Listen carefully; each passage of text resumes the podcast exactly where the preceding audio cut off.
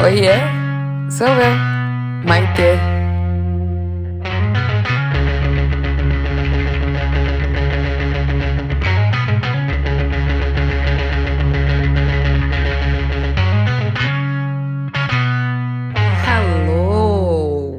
Estamos de volta com o segundo episódio da segunda temporada do meu podcast. Gente, vocês mandaram as perguntas e eu escolhi algumas aqui. Como você organiza seu tempo? Como faz tanta coisa? A Liana SPP perguntou. Olha, falando muito não. Eu falo muito não. Ah, vamos fazer um projeto aqui assim assado. Às vezes o projeto é incrível, tá? Eu tô com vontade real de participar.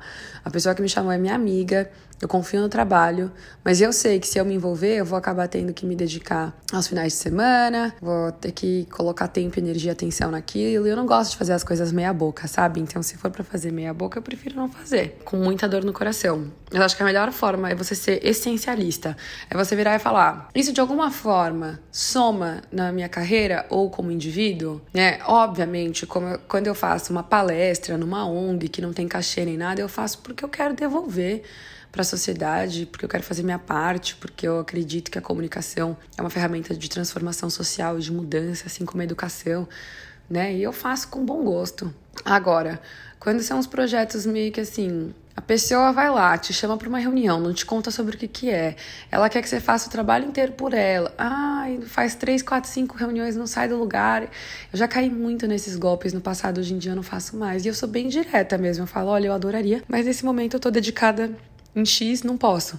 Vocês têm que lembrar também que eu escrevo sobre comunicação, meus livros são sobre comunicação, eu leciono comunicação na SPM, na PUC, na Casa do Saber. Meu mestrado é sobre comunicação, minha pesquisa é sobre comunicação, os vídeos que eu posto nas redes sociais são sobre comunicação. Então eu tenho um macro tema tudo que eu faço orbita ao redor da comunicação. Isso facilita também a, o meu investimento de energia ao invés de ser dissipado. Se eu estudasse engenharia, gravasse vídeo no Instagram sobre moda e fosse professora de arquitetura, nossa, são três categorias completamente diferentes, verticais diferentes, segmentos diferentes, né? Enfim.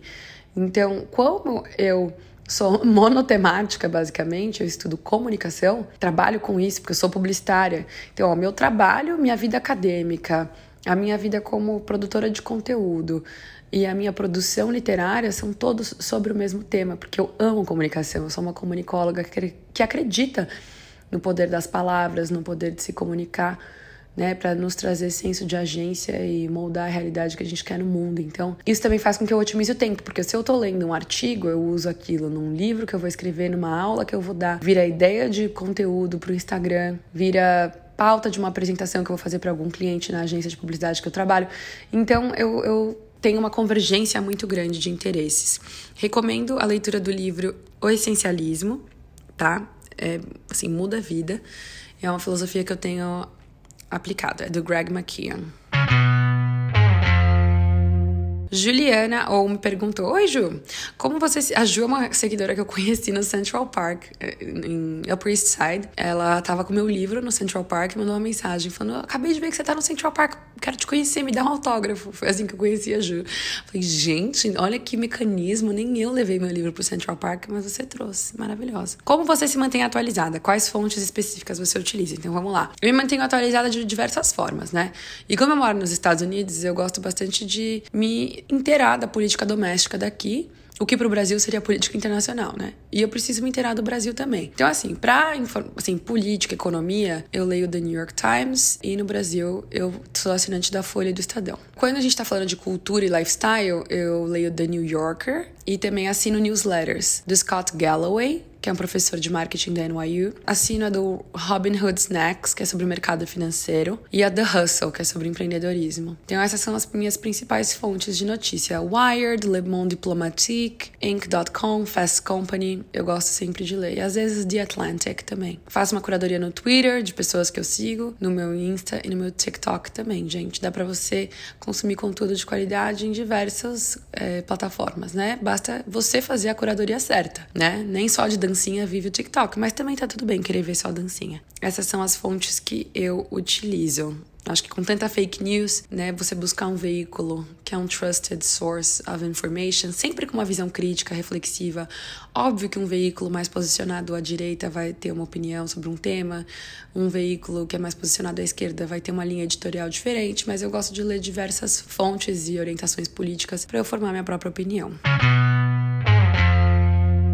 Camila Amaral perguntou: O que você mais gosta da sua vida hoje que a Maite do passado não gostava? Tanta coisa. Eu já vivi muito em muita guerra comigo mesma. Eu vou dizer que o que eu fiz as pazes, especialmente no último ano, foi o fato de eu ser de Guarulhos. Eu odiava ser de Guarulhos no passado. Tinha vergonha que o povo fazia bullying comigo, falava que eu morava mal, que eu vinha de jegue pra faculdade, se era DDD 011, aquela coisa bem paulistinha da SPM. E eu tinha vergonha de ser de Guarulhos porque eu achava que eu ia sofrer bullying. Mas, cara, hoje para mim é minha maior virtude, assim. Eu acho que toda sabedoria que eu tenho, esse lado meu street smart, né? O sertanejo antes de tudo um forte e o guarulhense antes de tudo um forte. Já falei isso até num dos episódios aqui. E no meu segundo livro eu falo como ser a Maitê de Guarulhos e me apropriar disso me transformou em quem eu sou. Então eu diria que ser de Guarulhos. Essa é a resposta. Larissa Celebrini perguntou: Quero saber sobre cursos e mentorias. Eu tenho um curso fixo, que é o Masterclass Persuasão. Tem no meu link da bio do Instagram. Você pode achar lá. Mais de 44 aulas, lives, e-books. É um curso intenso e muito completo. Mentoria eu fiz no ano passado, uma turma. Tô pensando se eu vou abrir esse ano ainda, agora no fim do ano. Tô pensando, porque a mentoria ela exige uma dedicação muito intensa do meu lado, né? Eram oito encontros de três horas cada, grupo no WhatsApp. Eu gosto de fazer as coisas direitinho, assim. Então tô vendo. Talvez eu faça mais uma turma até o fim do ano. Quem sabe? Paola Paola 165 perguntou como diminuir o nervosismo de falar em público. Bom, tem um capítulo sobre isso inteiro no meu segundo livro, não ouso argumentar, mas algumas dicas que eu te daria. Exercício de respiração, quando você manda oxigênio pro cérebro, você sinca a tua respiração, você fica aterrada, você fica menos nervosa. E grounding, né? Grounding, para quem não sabe, é uma técnica do Alexander Lowen, que foi seguidor do Reich, que foi seguidor do Freud. Tem a ver com psicodinâmicas do corpo como que a gente pode estar mais presente no aqui e agora, para através da nossa postura corporal demonstrar mais confiança. Eu no livro eu dou até uns exercícios. O arco grounding invertido e o exercício de você andar, sentindo o pé no chão, tudo isso te conecta mais com aqui e agora, porque a ansiedade é você viver um futuro que ainda não aconteceu, né? Então, para você não estar tá ansioso, você tem que estar tá presente no aqui e agora. Mindfulness ajuda bastante. Eu medito muito. São dicas que eu daria. Lembrar que nem todo mundo que tá ali sabe tão bem sobre o seu tema quanto você. Só fazer uma apresentação sobre arquitetura modernista e você pesquisou tudo sobre aquilo. Às vezes nem seu chefe sabe tanto quanto você. Gente tem que se apropriar do nosso conteúdo, sabe? Ninguém sabe o que a gente sabe. Ninguém leu os livros que a gente leu. Ninguém passou pelo que a gente passou. Então, lembre-se disso quando você for fazer uma apresentação em público. Você conhece esse tema, você domina esse tema, você estudou esse tema, você é capacitada para falar desse tema. Se aproprie, né? E lembra que assim, eles nem são tão inteligentes. Eu adoro essa frase da Michelle Obama porque eu acho ela muito verdadeira. Ela fala no livro dela Becoming, né? Eles nem são tão inteligentes. They are not that smart. E é verdade. Que ela fala quando ela virou primeira dama, ela ia acompanhar o Obama assim nos eventos, ela falava, nossa, primeiro-ministro, presidente. E ela se frustrou. Ela falou, nossa, eles nem são tão inteligentes.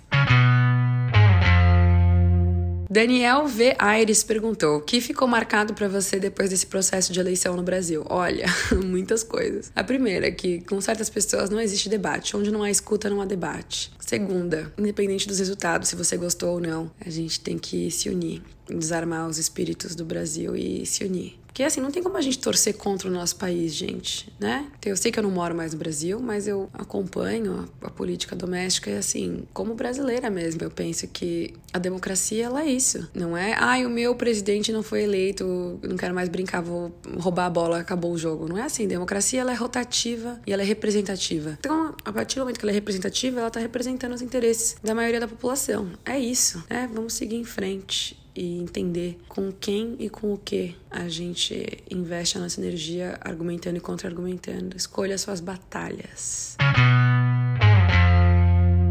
Técnicas para o dom da oratória, do Léo Góes. Olha, Eu tenho essa dica que eu dou até no meu segundo livro, que quando você for começar uma apresentação, você tem que começar com uma isca de atenção. E são seis iscas de atenção: pergunta, reconhecimento de situação, visualização, citação ou frase de efeito, grandes números ou piada. Eu né, tenho um capítulo que eu detalho bem, tem um vídeo no meu canal do YouTube onde eu detalho bem essas iscas de atenção. Não foi eu que criei esse conceito, foi o Joshua Gunn, que é um PhD da Universidade de Austin, Texas, sobre comunicação. Ele basicamente fala que assim, quando eu começo uma apresentação, muitas vezes a pessoa tá pensando na morte da bezerra, entendeu?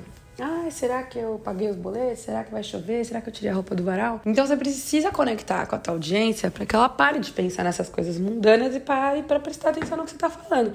Porque por mais que você seja um pesquisador sobre microclimas de mangue, nem todo mundo está preocupado com isso, nem todo mundo tem o mesmo tesão no tema que você. Sei que é duro a gente entender, mas a gente precisa assimilar que nem todo mundo está interessado nos nossos temas e ideias e projetos. Gente, eu tô engasgando muito, mas é porque eu tomei whey protein que eu acabei de treinar. Nossa, foi mal. A sirene, a sirene. Será que daqui a seis meses morando aqui eu não vou mais ouvir esses barulhos? Vai virar tipo um white noise? Tomara, porque olha, a sirene o dia inteiro nessa caceta dessa cidade. Enfim, você tem que capturar a sua audiência. Então use uma das iscas de atenção que você vai ter sucesso. Gente, esse foi o nosso episódio de hoje. Eu gosto de fazer sempre entre 10 a 20 minutinhos, porque a, a, o meu conceito para esse podcast é que ele seja snack, sabe? Para você ouvir numa corrida de Uber, para você estar tá numa fila, ouve, né? Em micro momentos assim de ociosidade, você pode consumir o meu conteúdo. Então, ao todo, a gente tá falando aí de 30 a 40 minutos por, por semana sendo que são dois episódios de 10 a 20 minutos. Eu gosto de fazer assim. Todas as terças-feiras a gente tem o meu episódio Pensata, onde eu escolho um tema macro e divago sobre ele. E às sextas-feiras eu respondo a pergunta dos internautas. Eu abro a caixinha de perguntas sempre terça, quarta-feira nos meus stories e aí eu respondo no episódio da sexta-feira. Esse foi o meu episódio de hoje. Falei sobre temas variados, alguns relacionados à comunicação, alguns jabás pessoais e como eu organizo meu tempo, que é uma pergunta que eu recebo muito, mas o segredo é falar não. Aliás, o segredo para tudo na vida é falar não. Fale mais não, gente. Fale não para os outros e sim para você. Com essa frase linda de para-choque de caminhão, eu me despeço. Boa sexta-feira. Sextop. Sextou, galera. Vai curtir, vai tomar sua brejinha. Ai, saudades de uma cerveja litrão. Preciso achar uma aqui nos Estados Unidos. Será que tem litrão aqui? Vou procurar. Um beijo. Aproveitem muito, porque eu aproveitarei. Tchau, tchau.